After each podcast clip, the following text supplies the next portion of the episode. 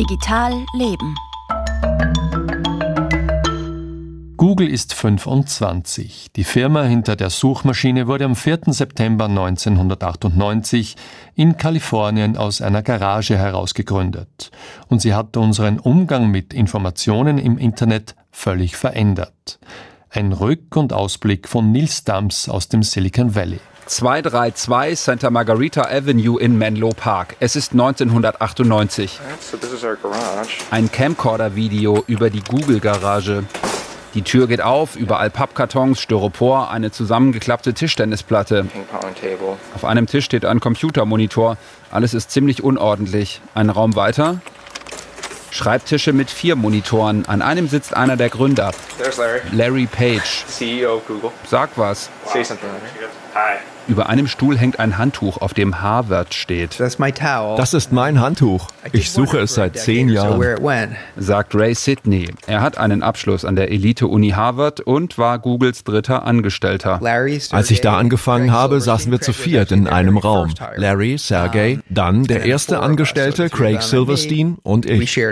Sidney ist Softwareentwickler. Wir hatten immer Headsets auf, haben mit irgendwem telefoniert und ich war mit dem Programmieren beschäftigt. Wer heute bei Google anfangen will, muss mehrere Vorstellungsrunden durchlaufen. Ray Sidney lernt die Gründer eher zufällig kennen. Eigentlich war er mit seinem Kumpel Gil verabredet, der neben der Google-Garage gewohnt hat. Wir wollten Rollerbladen, aber Gil war nicht da. Dafür Larry und Sergey. Und ich habe gesagt, dass ich Softwareentwickler sei. Sie wollten meinen Lebenslauf. Ein paar Tage später haben sie mich was programmieren lassen und das war's. Sie arbeiten an einer Suchmaschine, die bessere, relevantere Ergebnisse liefert als andere. Nutzer finden schneller, was sie suchen. Das geht, weil Page und Brin ein System namens PageRank entwickeln. Das Prinzip dahinter schauen sie sich bei der Wissenschaft ab. Wenn ich eine wissenschaftliche Arbeit schreibe und andere denken, dass die gut ist, dann verweisen sie in ihrer Arbeit auf meine Arbeit. Erklärt Stanford-Professor Terry Winograd in einer Discovery-Doku. Dieses Prinzip haben sie aufs Netz übertragen. Wenn viele Leute auf meine Seite verlinken, dann heißt das wohl, dass ich eine gute Seite habe. Die Gründer wollten aber ursprünglich gar keine eigene Firma aufbauen. Der Plan, erzählt Ray Sidney, war erst, die Suchtechnologie an andere Firmen gegen Lizenzgebühren zu verkaufen. An Yahoo zum Beispiel. Die beiden sind zu den Yahoo-Gründern gegangen. Die waren nett, haben aber gesagt, danke, wir wollen Google nicht kaufen. Wir haben ja schon eine Suchmaschine. Niemand will sie. Also doch ein eigenes Unternehmen. Das passiert am 4. September 1998. Und heute? Weltweit suchen fast alle im Netz mit Google. Die Konkurrenz ist sehr weit weg. Wer Google-Dienste nutzt, zahlt nicht mit Geld, sondern mit persönlichen Daten. Google verkauft auch Handys mit dem eigenen Betriebssystem Android, betreibt die Videoplattform YouTube und ist seit Jahren ein Teil des Alphabet-Konzerns.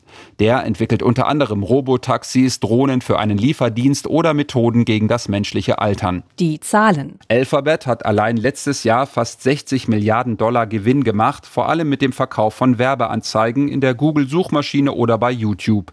Um so mächtig zu bleiben, investiert der Konzern, soll laut Medienberichten zum Beispiel Milliarden Dollar pro Jahr an Apple zahlen, damit Google die Standard-Suchmaschine auf iPhones oder Macs bleibt. Geldstrafen. Muss Google immer wieder bezahlen. Über 4 Milliarden Euro allein im letzten September an die EU.